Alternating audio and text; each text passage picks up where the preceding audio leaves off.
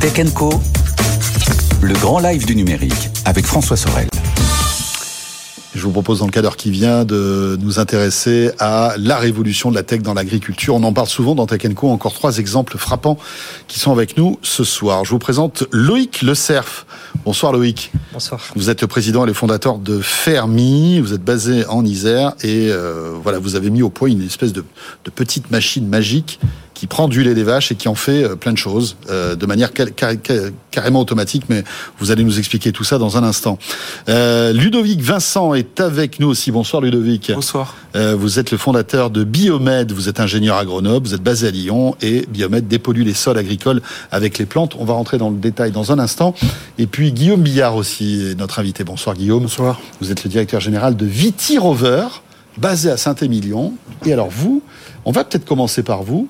Euh, vous avez mis en place, vous, en fait, vous créez des robots tondeurs autonomes, solaires et connectés. Tout à fait. Donc, euh, Rover a développé une solution euh, de maintien de la végétation alternative aux herbicides de type glyphosate ou aux équipements agricoles à base d'énergie fossile. Donc euh, voilà. Donc vous vous substituez à des, à des produits chimiques, c'est ça? Absolument. Hein, c'est une solution zéro phyto, comme on dit. Euh, donc ce sont des petits robots, comme ça vous voyez. Euh, oui, ce sont des petits robots qui euh, donc sont solaires, autonomes et qui sont connectés, qui fonctionnent en flotte. Hein, donc ils sont, ils fonctionnent à, faible vitesse et ils entretiennent en permanence la végétation avec une opération de, de tonte permanente.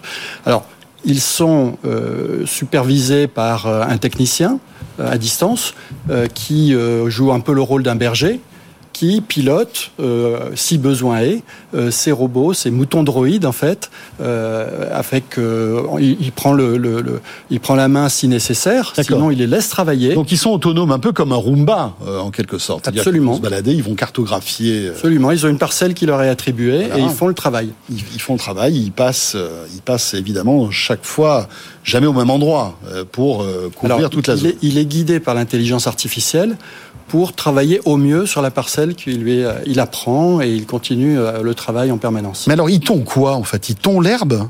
Oui, il tond l'herbe. Alors les marchés que l'on vise, hein, c'est ça a démarré dans la vigne, pour ça que Saint-Émilion, euh, c'est là que l'inventeur génial qui a créé ça, qui est un des cofondateurs, s'est dit mais euh, entretenir la vigne, euh, c'est soit par des opérations de labour, c'est pas l'idéal. faire ça avec des engins qui peuvent blesser les cèpes de vigne, c'est pas l'idéal non plus. Donc il a mis au Le glyphosate, c'est pas l'idéal non plus. Encore moins, les herbicides encore moins. Donc voilà, il a, il a mis au point. Ça a pris un certain temps, hein, plusieurs années, pour mettre au point ce, petit robot. Euh, et on s'est aperçu après que, ben voilà, en fait, c'était une solution qui est tout, à fait applicable au verger, par exemple, euh, et puis dans des espaces qui sont plus industriels, liés à des infrastructures, euh, soit de transport, soit d'énergie. Donc d'énergie, ça peut être les fermes photovoltaïques ils ont besoin de, de, de ces solutions-là. Euh, en fait, à chaque fois, il y a euh, une, une, problématique, une complexité dans l'espace à traiter. Mhm. Euh, soit il y a beaucoup d'obstacles, soit il y a de la pente. Euh, soit il y a une difficulté d'accès. C'est pour ça qu'on on, on, opère maintenant dans les aéroports, euh, le long des voies ferrées, le long des autoroutes aussi, les terre-pleins d'autoroutes.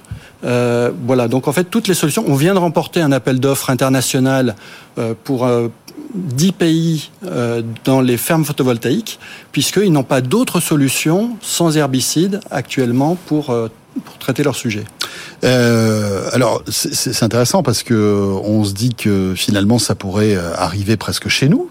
Alors ça existe déjà les tondeuses autonomes, tout à fait connectées. Alors l'intérêt là c'est le solaire. Je sais même pas si ça existe encore les tondeuses connectées solaires. Alors les grosses différences qu'il y a par rapport à un robot tondeur de jardin, hein, c'est que d'abord ils, ils, opèrent dans des terrains chaotiques, hein, ce que ne fait pas le, le robot de, de jardin, et avec beaucoup d'obstacles. C'est un peu un 4x4 du, de la tonte, quoi. C'est un 4x4 de la tonte, exactement. Et puis, euh, c'est vraiment un, un, objet industriel, hein, donc pour une utilisation intensive. robuste robuste, professionnel, hein, pour durer euh, voilà très longtemps. Dernière question le panneau photovoltaïque qui est dessus suffit à recharger entièrement le robot? Alors non, il, euh, la, batterie est rechargée progressivement par le, le, photovoltaïque, le, panneau photovoltaïque. Euh, les périodes de l'année, en gros, ça dure à peu près huit semaines où il y a une forte hausse, enfin une forte où l'herbe euh, pousse énormément.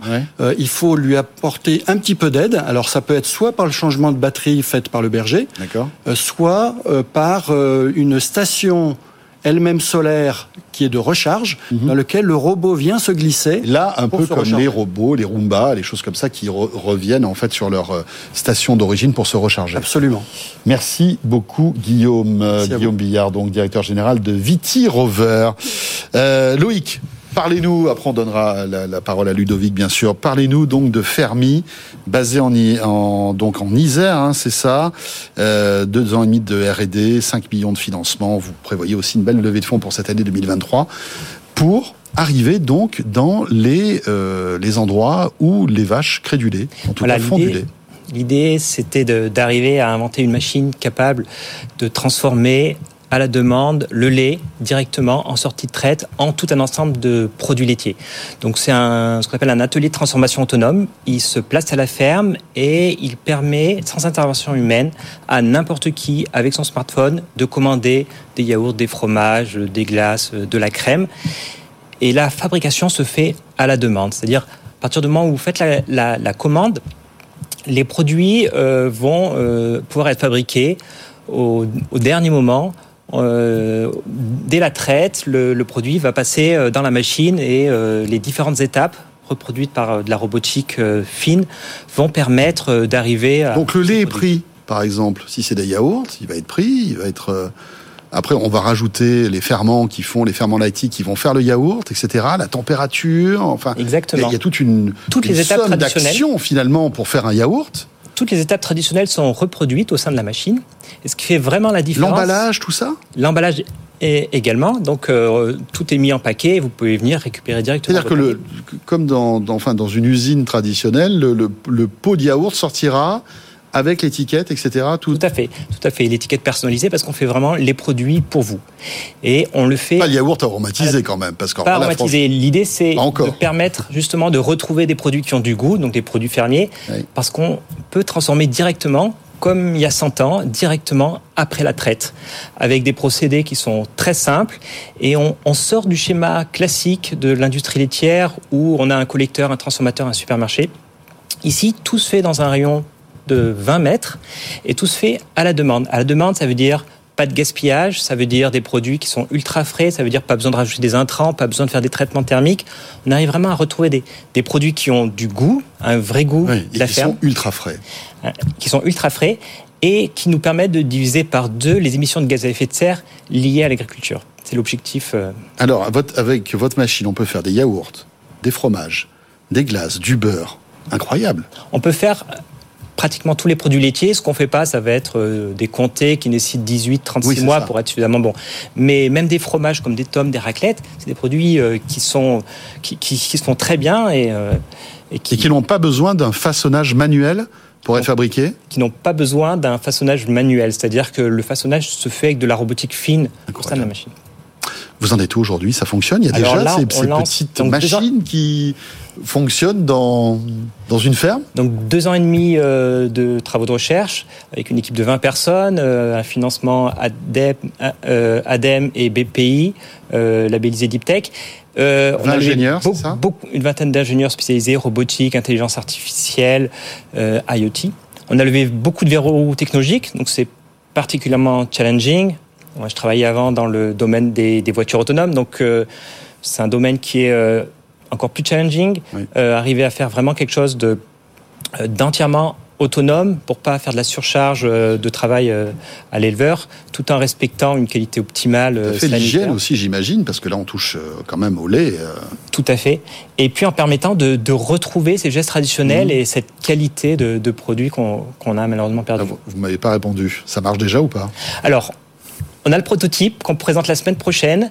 On a une première ferme au deuxième trimestre dans la région grenobloise, une, euh, une ferme dans la région parisienne au troisième trimestre et une dizaine de fermes d'ici la fin de l'année. Incroyable. Vous parliez tout à l'heure de piloter tout ça par le smartphone. Ça veut dire que c'est le client qui va commander directement son yaourt ou c'est le fermier qui se dit allez bon j'ai besoin de 10 yaourts, 2 fromages et 2 tomes de deux bottes de beurre, ça va, j'appuie sur le bouton et c'est parti. Non, alors c'est vraiment l'utilisateur qui, qui, fabrique à la demande. C'est-à-dire que voilà, si vendredi vous voulez euh, un yaourt, euh, du lait cru et du fromage blanc, le mercredi matin à la traite, on va lancer la fabrication de, mmh. votre fromage blanc. Le jeudi après-midi, la fabrication de votre yaourt et le vendredi matin à la traite, on récupère le lait. Et c'est vraiment pour le consommateur de la fabrication à la demande. Le fermier ne, fait rien. Le fermier s'occupe de l'élevage et c'est déjà. S'occupe des vaches.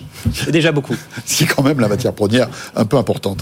Merci beaucoup, Loïc. Merci à vous. Euh, Ludovic.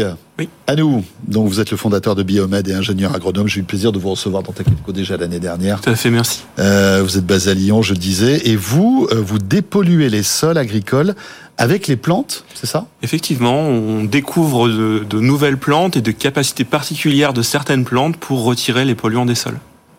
Euh, L'idée, c'est quoi? C'est de mettre en fait à disposition euh, une plateforme qui permet justement de mieux comprendre pour, pour nous, en fait, la pollution des sols, c'est ça Effectivement, on est on est accompagné depuis peu par euh, l'agence spatiale européenne et l'accélérateur de l'agence spatiale européenne pour prédire les pollutions dans les sols à l'intermédiaire d'images satellites et d'intelligence artificielle et savoir effectivement quelles sont les pollutions qui nous entourent.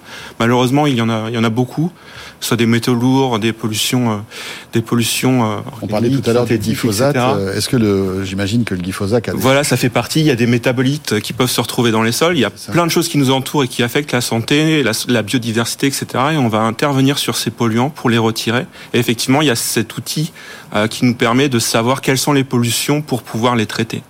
Comment faites-vous justement pour traiter ces sols? On parle de phytoextraction, c'est ça? C'est ça. Euh, en fait, c'est euh, alors c'est le nom un peu compliqué pour dire euh, pour extraction par les plantes. Les plantes avec leurs racines vont venir capter ces polluants dans les sols, les accumuler dans leur dans leur partie aérienne, leurs feuilles, leurs tiges, etc. Et du coup, en retirant les plantes, on va retirer les polluants qu'elles ont qu'elles ont absorbés. C'est incroyable les plantes quand même. Ça dépollue l'air. Oui. Hein, on le sait ça depuis des années. Hein. Il y a même des plantes euh, une plante qui a été modifiée génétiquement, alors qui n'est pas disponible en France parce qu'elle n'a pas le droit d'être vendue, parce que dès qu'il y a des OGM, c'est compliqué, mais elle, est déjà vendue aux États-Unis, qui arrive à dépolluer l'air, mais d'une manière incroyable. Euh, le, le, le, créateur de cette société était euh, il y a quelques semaines notre invité, et là, vous, c'est le sol, en fait, ça. de la même manière. C'est le, le, biomimétisme, le vivant est capable de, de choses extraordinaires, et c'est des milliards d'années d'évolution qui ont permis de, de, de développer. Mais cette plante après concentre tous ces polluants, ou est-ce qu'elle arrive à les transformer? Alors elle peut transformer certains polluants, comme le mercure par exemple, euh, pas tous. Et, euh, l'objectif, c'est pouvoir pouvoir confiner ces polluants quand ils se retrouvent dans la plante et qu'ils n'ont pas été effectivement transformés, qui sont toujours euh, qui sont toujours problématiques. Et de là, on va venir collecter les plantes pour retirer retirer les polluants qu'elles ont extraits. Euh, alors, ce sont des plantes particulières que vous avez vous-même, euh, on va dire, alors pas créé, mais euh... identifié dans la nature ou dans des collections. D'accord. Euh, Modifié aussi peut-être. Sélection, avec... Sélectionné. Nous, c'est vrai qu'on n'est pas sur des OGM. On travaille beaucoup ouais. avec des agriculteurs, notamment euh, en bio, biodynamie, etc. Donc on va on va venir en fait euh, trouver des plants dans la nature, les sélectionner naturellement en les croisant par rapport à leur capacité de, de dépollution, et ensuite les utiliser auprès des auprès de nos clients. Ouais. Vous en êtes où aujourd'hui, Biomed On a une centaine de clients euh, en France et en Europe, et puis, euh, puis des, des, des, grands noms. On a commencé par la viticulture avec des grands noms qui nous font confiance et qui travaillent sur leur sol pour euh, les régénérer, améliorer leur qualité. Avec des résultats probants Avec des résultats probants, et puis une, une, une levée de fonds en cours pour, pour nous développer le plus rapidement possible et continuer à avancer là-dessus.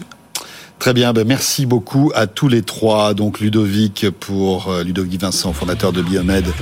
Euh, merci aussi à Guillaume Billard, donc directeur général de Viti Rover à Saint-Émilion. Et puis euh, Loïc, euh, bravo, on attend euh, votre premier yaourt. Ah, hein. On vous attend hein, pour goûter tout ça. Avec impatience, franchement. Petit, plutôt une petite glace, ça serait pas mal. vous êtes le président donc et fondateur de Fermi.